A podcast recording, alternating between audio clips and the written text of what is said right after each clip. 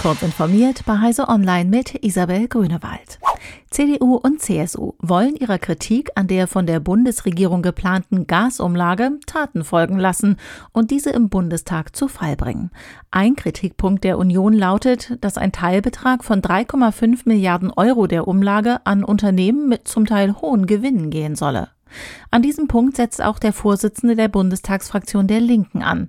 Eine Umlage, die Unternehmen, die nicht in Existenznot sind, Geld in die Kassen spült, ist ein Skandal, sagte Dietmar Bartsch in Zeit Online. Auch der Verbraucherzentrale Bundesverband forderte, die Regierung müsse ausschließen, dass die Unternehmen ihre Gewinne auf Kosten der Verbraucher sicherten. Kalifornien verbietet praktisch den Verkauf von Pkw und leichten Nutzfahrzeugen mit Verbrennerantrieb. Es dürfte der erste Staat der Welt sein, der das in konkrete Rechtsnormen umsetzt.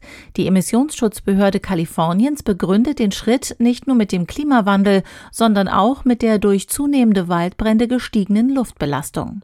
Das Verkaufsverbot erfolgt jetzt über einen steilen Gleitpfad niedriger Emissionswerte für die Gesamtheit der verkauften betroffenen Fahrzeuge eines Herstellers.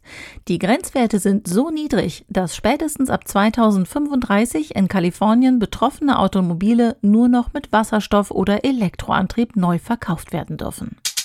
Mit kurzen Videoclips will Google Menschen in Europa gezielt dabei helfen, Desinformationen über Geflüchtete aus der Ukraine besser erkennen zu können. Dafür greift Googles Tochterunternehmen Jigsaw auf Erkenntnisse aus einem Online-Experiment der Universität Cambridge zurück. Das hat gezeigt, dass Menschen im Internet gegen Taktiken der Fehlinformationen gewissermaßen geimpft werden können, wenn diese erklärt werden. Das Google-Team hat daher mehrere Clips erstellt, in denen manipulative Techniken mithilfe von South Park, Homer Simpson, Family Guy oder Star Wars erklärt werden. Sie sollen auf YouTube, Twitter und den Meta-Plattformen als Werbung ausgespielt werden.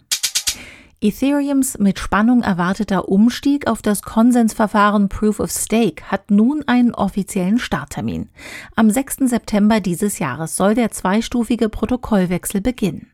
Endnutzer, die Ether-Guthaben auf eigenen Wallets oder in einer Börse halten, müssten laut den Ethereum-Entwicklern vorerst keine besonderen Schritte für das Update vornehmen.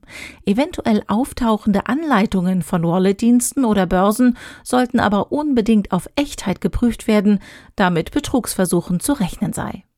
Diese und weitere aktuelle Nachrichten lesen Sie ausführlich auf heise.de.